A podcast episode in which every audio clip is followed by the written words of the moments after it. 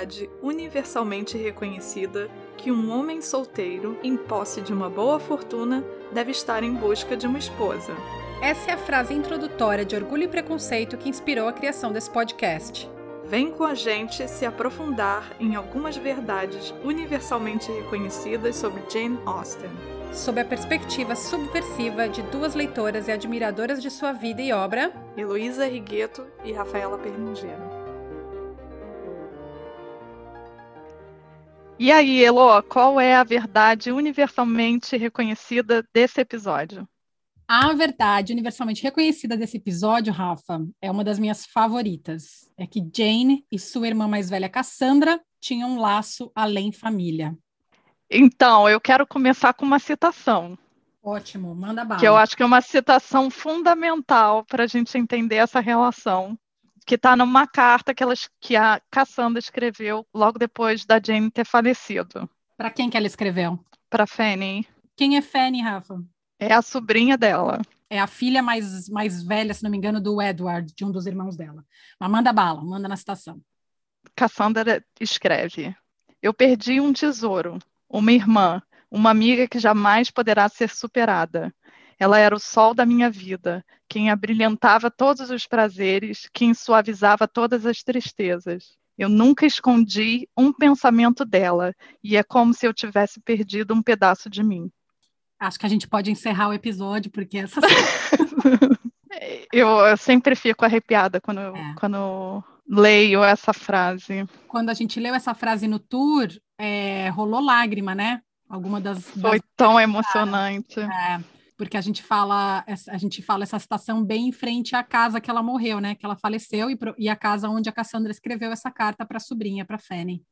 Então, assim, coisas que são importantes a gente dizer, né? A Cassandra, ela nasceu no ano de 1773, dois anos antes da Jane. E realmente, ela já quando a Jane nasce, ela, ela já é colocada nesse lugar de quem vai ser a companheira da Cassandra.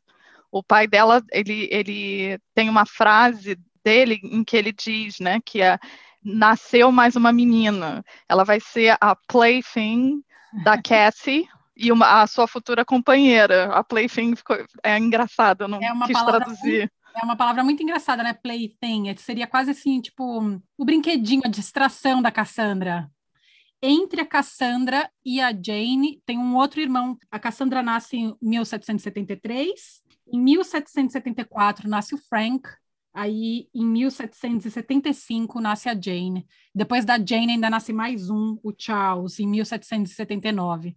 Então tem um irmão entre elas duas, mas ainda assim elas são muito próximas, né? Só dois anos. E elas, eh, de fato, elas tinham um relacionamento que ia além da família, né? Por que, que a gente está dizendo isso? Isso é comprovado pela extensa troca de cartas que elas tinham. E foi uma coisa que a gente comentou fora do podcast, eu acho que vale a pena trazer, né? Sim. Que apesar delas não estarem o tempo inteiro juntas, essa proximidade você vê nessas cartas. É, cartas essas que só um terço chegou para gente, né? Eu acho que um terço ainda a gente está sendo otimista, viu, Rafa? Até interessante a gente começar a falar da Cassandra, porque a gente tem motivos para amar e para ter uma certa raiva da Cassandra, né? Porque Isso. foi a Cassandra responsável por eliminar a maioria das cartas que a Jane deixou, que foram assim, talvez chega a milhares, porque se não me engano, a gente tem acesso a 160 por aí, 160 cartas. É, quando você vê o espaçamento de datas dessas cartas, você vê que tem muitos gaps ali, tem muito buraco faltando, que tem muita carta que dá para preencher esses gaps. E aí a gente fica a gente tende a ter essa coisa, pô, Cassandra, como que você pode fazer isso com a gente? E você acha que não foi a pedido? A gente nunca vai saber nem sequer se isso foi um pedido da própria Jane, né? A gente nunca vai saber, mas eu entendo acho que nossa, não. Eu entendo a nossa frustração, mas eu acho que o fato da gente até hoje falar da Jane e especular sobre a vida dela e admirar ela, estudar ela. Existe um mestrado sobre a Jane e, e, os livros e as adaptações, enfim, a Jane ser essa força que ela é hoje, eu acho que se deve muito a Cassandra ter é, queimado várias dessas cartas. Eu sei que isso soa contraditório, mas eu imagino que em muitas dessas cartas tinham coisas que não, seri não seriam toleradas de uma mulher, principalmente né, quando chega o período vitoriano, já depois da morte da Jane. E eu acho Exatamente. que a, que a Cassandra e a família eles já estão atentos a essa movimentação da sociedade, né? Quando a Jane morre, e ela faz isso pensando nessa, nesse futuro. E de alguma maneira esse vulto de mistério é uma coisa tão recorrente em grandes personalidades. Eu fiquei pensando nisso, porque a Cassandra ela era aquarelista, né? Ela fazia aquarela o que, que a gente tem da Jane de imagem? A gente tem aqui, aquele desenho dela, né? Sim. E uma aquarela dela sentada de costas, que você não vê. Então, tem um, você só consegue conhecer ela através da obra e de uma coisa que foi selecionada pela irmã, né? Pelo olhar da Cassandra, né? É impressionante. É, importante falar isso, que é o único retrato do rosto mesmo, conhecido e reconhecido como a Jane Austen mesmo, é um pequeno retrato que está na National Portrait Gallery, que no momento não está, que a National Portrait Gallery está fechada para reforma, aqui em Londres, e é super pequenininho, e é a única coisa que a gente tem das feições da Jane Austen. E que foi dito, você vai se lembrar quem foi, eu não vou me lembrar, que não representa quem ela era, né? É, acho que alguns sobrinhos, alguém falou isso, que não tava, não é um bom desenho que eu já também Mas tenho é... minhas dúvidas, sabe, Rafa? Porque eu também. É, eu acho que são os mesmos sobrinhos que pedir, que mandaram fazer a, a, ilustração a partir desse desenho da Cassandra, que é a ilustração mais conhecida hoje, que é da Jane Bochechuda, romantizada, com um sorrisinho bem delicado no rosto. E a gente sabe que tem um porquê para tudo isso, que a gente vai falar em outro episódio sobre a, sobre a morte da, da Jane, inclusive. Então, eu acho que para eles calha falar, ah, esse retrato que a tia Exatamente. é ruim. Mas eu gosto desse mistério. Eu também. Eu tenho que confessar. Uma outra coisa que eu, a, última coisa que eu acho realmente importante falar dessa ligação delas, tem um, um, episódio quando elas vão estudar, é uhum. é entre 1785 e 86, quando elas vão ser mandadas para uma escola de meninas, que a, não era para Jane ir junto com a Cassandra, ela era nova demais, e eles acabam mandando elas juntos, juntas e, e, a mãe tem um deboche que ela diz, né? Se, se tudo que a Cassandra faz, a, a, Jane vai fazer junto. Se uma cortar a cabeça, a outra vai cortar a cabeça também.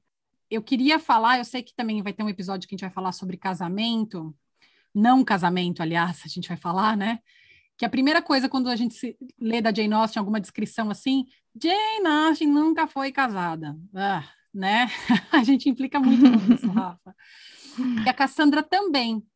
Só que com a diferença que a Cassandra chegou a ficar noiva. Já Exatamente. falando dela, acho legal a gente tentar conhecer um pouco mais a Cassandra. A Cassandra chegou a ficar noiva e, inclusive, o noivo dela era um dos ex-alunos do pai dela, da escola, da, né, dessa, ele dava aula particular na, na casa deles, lá na, em Steventon. E um desses, um desses rapazes, depois que ele se forma em Oxford, ele pede a Cassandra em casamento.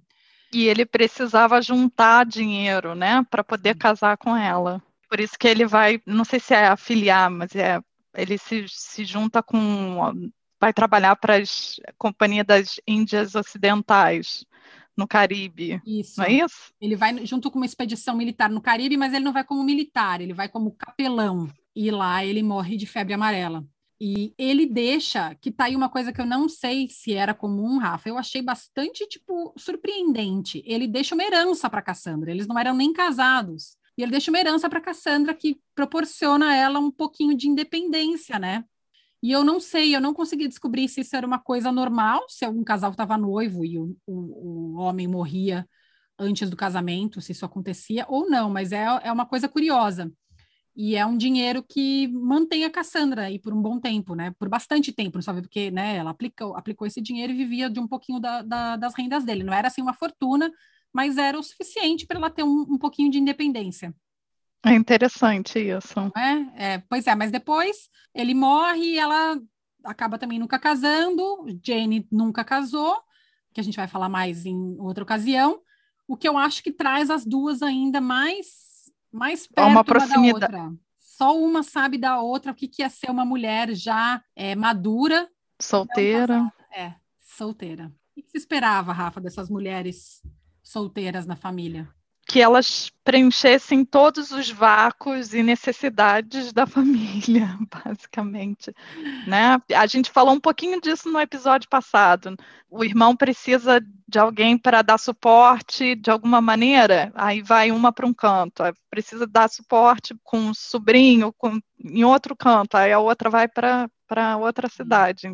Então, Por isso que elas acabaram circulando muito, né? Não necessariamente estavam juntas o tempo inteiro. Daí é. essa correspondência, mas sinceramente, eu vejo isso acontecendo até hoje, de alguma maneira. Você tem toda a essa, essas não como não obviamente não como naquela época, mas essa expectativa você é, é o único que está solteiro na família, então você tem que estar tá aqui para dar suporte para sua mãe. O que está conhecido hoje como a economia do cuidado, né?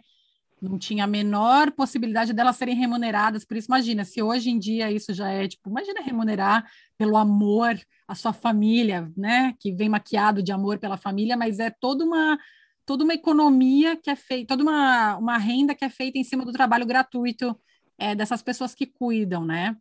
E eu fico imaginando se elas trocavam confidências sobre esse sentimento ou se era uma coisa já tão enraizada que não não rolava uma, uma reclamação é, entre elas duas, porque foram muitos, muitos irmãos, e alguns dos irmãos casaram mais de uma vez, porque as esposas faleceram em parto, muitos sobrinhos, então elas acompanharam mortes, acompanharam muitos nascimentos, e tal. Eu fico pensando, será que de repente isso também, ver todo esse perrengue que a mulherada passava, é, cunhada que morria, cunhada que estava grávida o tempo inteiro, que tinha cuidado de cinco, seis, sete, oito crianças.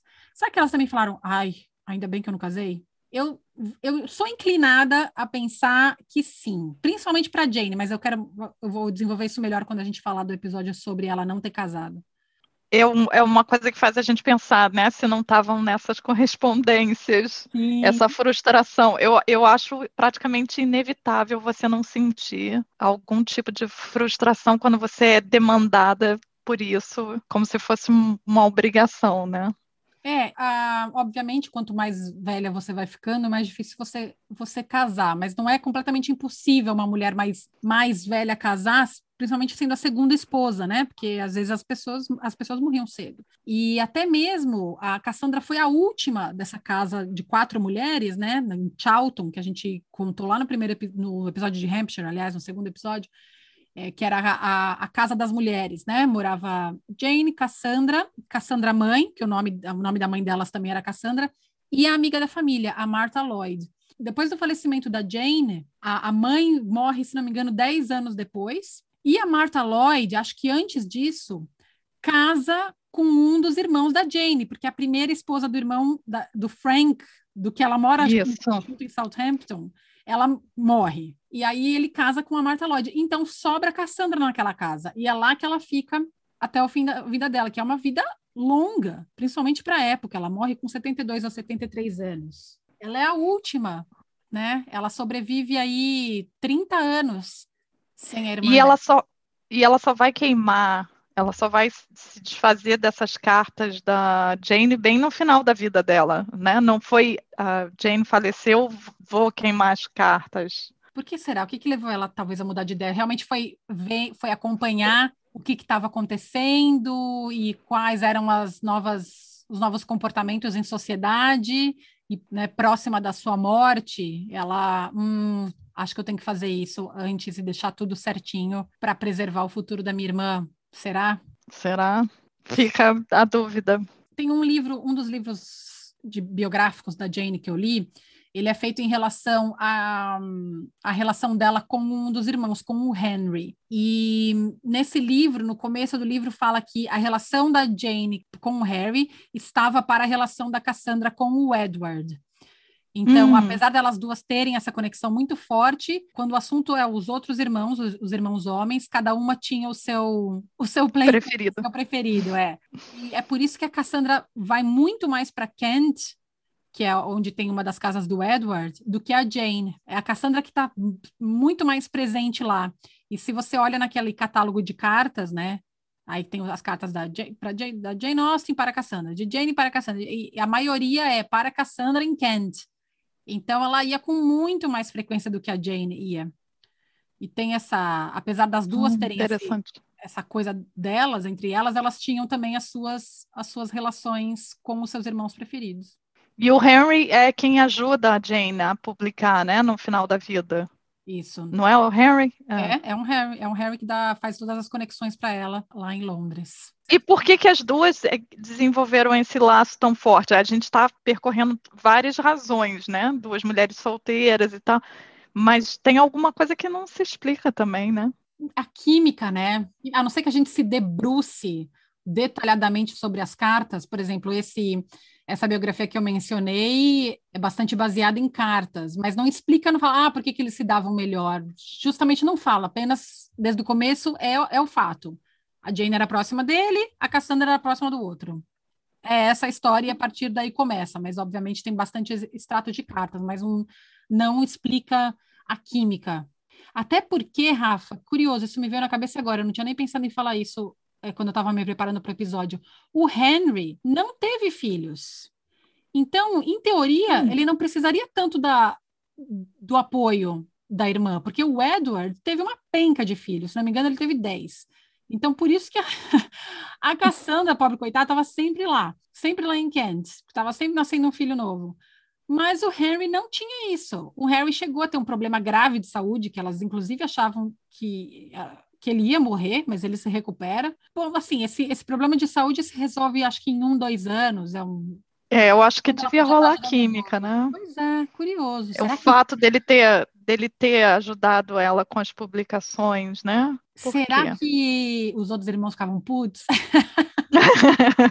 ela tinha essa atração por Londres também, né? Que o Henry era, é. podia oferecer para ela, né? Já que ele morava, lá, morava aqui. E ela fala do, de quando ela está aqui em Londres com muito carinho, né? Tipo, é um momento em que ela tem um respiro, que ela anda de carruagem. Eu me lembro da, das cartas dela falando isso, né? Na época que o irmão dela está casado com a Eliza, que eles fazem recepções e festinhas na casa deles, e ela tem, ela se diverte imensamente nessas festas. Ela adora. Ela conta para Cassandra com muitos detalhes, né? E eu acho que poucas vezes a Cassandra esteve com ela em Londres ao mesmo tempo. Pelo menos a gente tem isso em escrito. Acho que a, acaba sendo uma vantagem delas estarem tão afastadas, né? Exatamente. E aí, mais alguma coisa para ah, olha, a, a Cassandra está enterrada junto com a Cassandra mãe. Elas estão enterradas Isso. lá em Charlton, na, numa igreja que tem uma igrejinha que tem fora da casa grande de Charlton, né? Da Charlton House, não da casa delas, que era uma, uma adjacente, digamos assim. Na entrada da, da Charlton House tem uma igrejinha e nessa igrejinha, no, no, quintal dessa igreja, não sei se fala, se é assim que se fala, tem, né, as igrejas aqui tem muito cemitério, né, Rafa? Por menor que seja, Isso. a igrejinha tem um cemitério. E mãe e filha, Cassandra mãe e Cassandra filha, estão enterradas juntas ali, dá para visitar. É, quando você for na casa, do, casa museu em Charlton, da Jane Austen, dá para dar uma passadinha ali e... E dizer um oi para... para as Cassandras. Dizer um oi para Cassandra, as Cassandras e, e tentar, tipo, fazer uma conexão espiritual e fala, Cassandra, me fala aqui o que, que a Jane te falava nessas cartas que a gente quer todo babado. Para fechar, é, então eu vou ler a citação que a Rafa fez no começo do episódio. Eu vou ler a citação original em inglês. I have lost such a treasure, such a sister, such a friend as never can have been surpassed. She was the sun of my life, the gilder of every pleasure, the soother of every sorrow. I had not a thought concealed from her, and in losing her, it is as though I had lost a part of myself. É, é, muito lindo. É muito lindo. Então a gente deixa vocês com esse fechamento aí. Até o próximo episódio, com mais uma verdade universalmente reconhecida. Aí. Tchau, gente. Tchau.